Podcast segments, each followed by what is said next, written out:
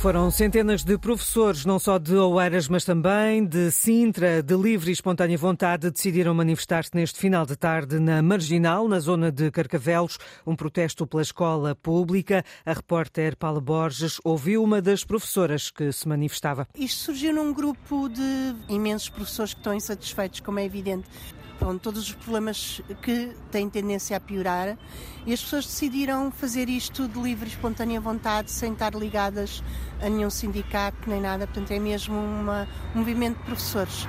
Temos Oeiras, temos Cascais e temos muita gente de Sintra também, que também veio. Ou seja, uns foram falando com os outros, foram passando a palavra através do WhatsApp e decidimos que estava na hora de chamarmos a atenção também aqui no nosso Conselho, nesta zona, que é uma zona onde passa muita gente. E há muita gente jovem e muita gente estrangeira também, que não tem bem a noção do problema que tem sido aguentar as escolas nestes moldes tão erráticos. Um protesto espontâneo de centenas de professores na Marginal, na zona de Carcavelos, para chamarem a atenção pela escola pública no dia em que nove sindicatos eh, marcaram uma nova greve por distritos, a começar no Porto depois das férias da Páscoa. A partir de 27 de março há também uma paralisação a todo o trabalho extraordinário e ao último tempo letivo de cada professor. Para o Ministério da Educação seguiu também uma proposta para o retomar das negociações. O PSD considera considera prematuro fixar limites às margens de lucro no mercado. O dirigente social-democrata Pedro Duarte desafia o Estado a devolver o dinheiro que está a arrecadar com a inflação e pede fiscalização apertada a aumentos de preços antes de se avançar com outras medidas. Quem está objetivamente a lucrar, isso ninguém desmente, com a inflação e a lucrar muito, muito, é o Estado. Portanto, é muito importante que o Estado devolva aos portugueses aquilo que está, que está a ganhar com a inflação. O Governo está a estudar alterações à lei para fixar um limite para as margens de lucro. A Ministra da Agricultura adiantou que se está a avaliar medidas para que o consumidor possa pagar o preço justo pelos alimentos. Ora, o líder do Chega visitou esta tarde alguns supermercados na região de Lisboa.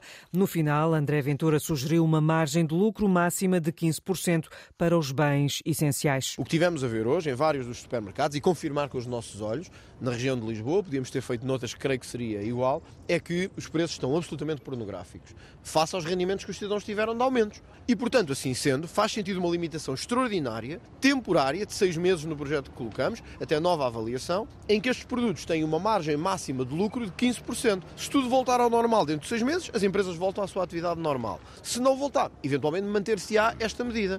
Com o aumento do custo de vida, há cada vez mais pessoas à procura de ajuda para as refeições. Nos centros de todo o país, da ReFood, já há filas de espera. A jornalista Cláudia Godinho esteve no de São Sebastião, em Lisboa, onde ouviu quem precisa de ajuda. Eu, nesse momento, estou num quarto. Pago 550. E se não fosse essa ajuda da comida, é passar a fome. Inês está à espera que as portas da ReFood de São Sebastião abram. São sete da tarde. Um minuto, mas temos que abrir, já está na hora. Trouxeram tudo, trouxeram tudo. Marta Pereira coordena a equipa que preparou as refeições que vão ser distribuídas. Houve uma altura que estava mais estável, Agora temos recebido outra vez mais pedidos.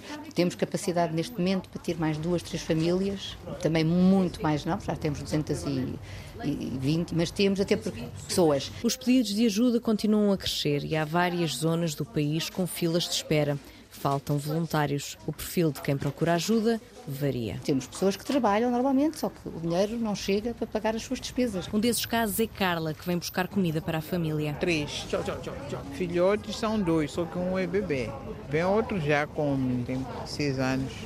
Acho que, que não tinha mesmo o que comprar, tinha que arranjar uma maneira mesmo de cozinhar, não era fácil não. Há um mês que vem a ReFood de São Sebastião, antes e a do Arieiro. Preciso mesmo e ajuda bastante, bastante mesmo. O dinheiro não chega no final do mês? Não, não chega, é impossível. Ah, se não fosse, e ajuda muito. e queria só uma baguete, só favor. A senhora não tinha pedido uvas? Vem aí. Amanhã não vai? Pode-me lembrar a sua letra outra vez. O dinheiro não chega até ao final do mês e por isso José vem buscar comida à ReFood. Há um ano comecei a vir aqui porque as dificuldades atuais já são bastantes, não é? Poupa-se muito, não dá para tudo. A reforma é pequena. A minha mulher está desempregada, por isso tem que vir aqui, não é? Renda, água, luz, tudo isso, no fim do mês representa muito dinheiro, não é? Ontem, a Ministra da Agricultura afirmou que o Governo está a estudar todas as medidas para que o consumidor possa pagar o preço justo pelos alimentos e não se exclui o congelamento de preços.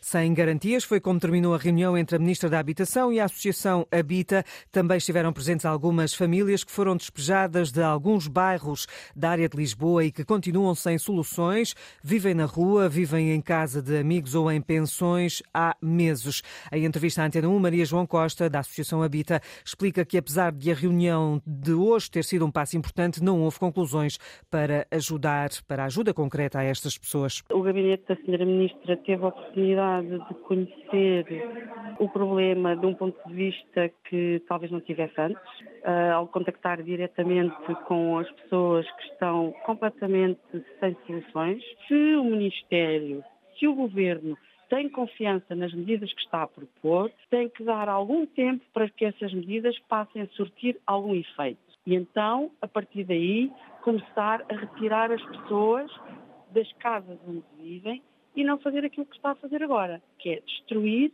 antes que haja soluções. Não existem. Acho que isto também ficou bastante bem demonstrado na reunião que fizemos hoje. Portanto, não, não ficou nenhuma garantia, é isso? Não ficou nenhuma garantia. E ficou foi a garantia de que nós não vamos abandonar esta luta. Entrevista de Maria João Costa, da Associação Habita, à jornalista Inês Martins. Ora, a Habita exige o fim dos despejos, mas o governo não cedeu. Em comunicado, o Ministério da Habitação garante que tomou nota de todos os casos apresentados para averiguar cada um deles junto das entidades competentes. No primeiro dia de funcionamento do novo portal do Serviço de Estrangeiros e Fronteiras, que registrou dificuldades pontuais por causa da procura elevada, já entraram mais de 9.700 pedidos de autorização autorização de residência. São 50 mil os imigrantes dos países lusófonos em Portugal com processos pendentes no CEF que podem agora obter uma autorização de residência de forma automática através do portal CPLP. Em comunicado divulgado há pouco, o Ministério da Administração Interna lembra que também os cidadãos portadores dos novos vistos consulares CPLP, emitidos depois de 31 de outubro do ano passado, podem inscrever-se através deste portal. Com esta nova plataforma digital, o Governo pretende dar vazão aos processos pendentes de autorização de residência dos nacionais da comunidade dos países de língua portuguesa.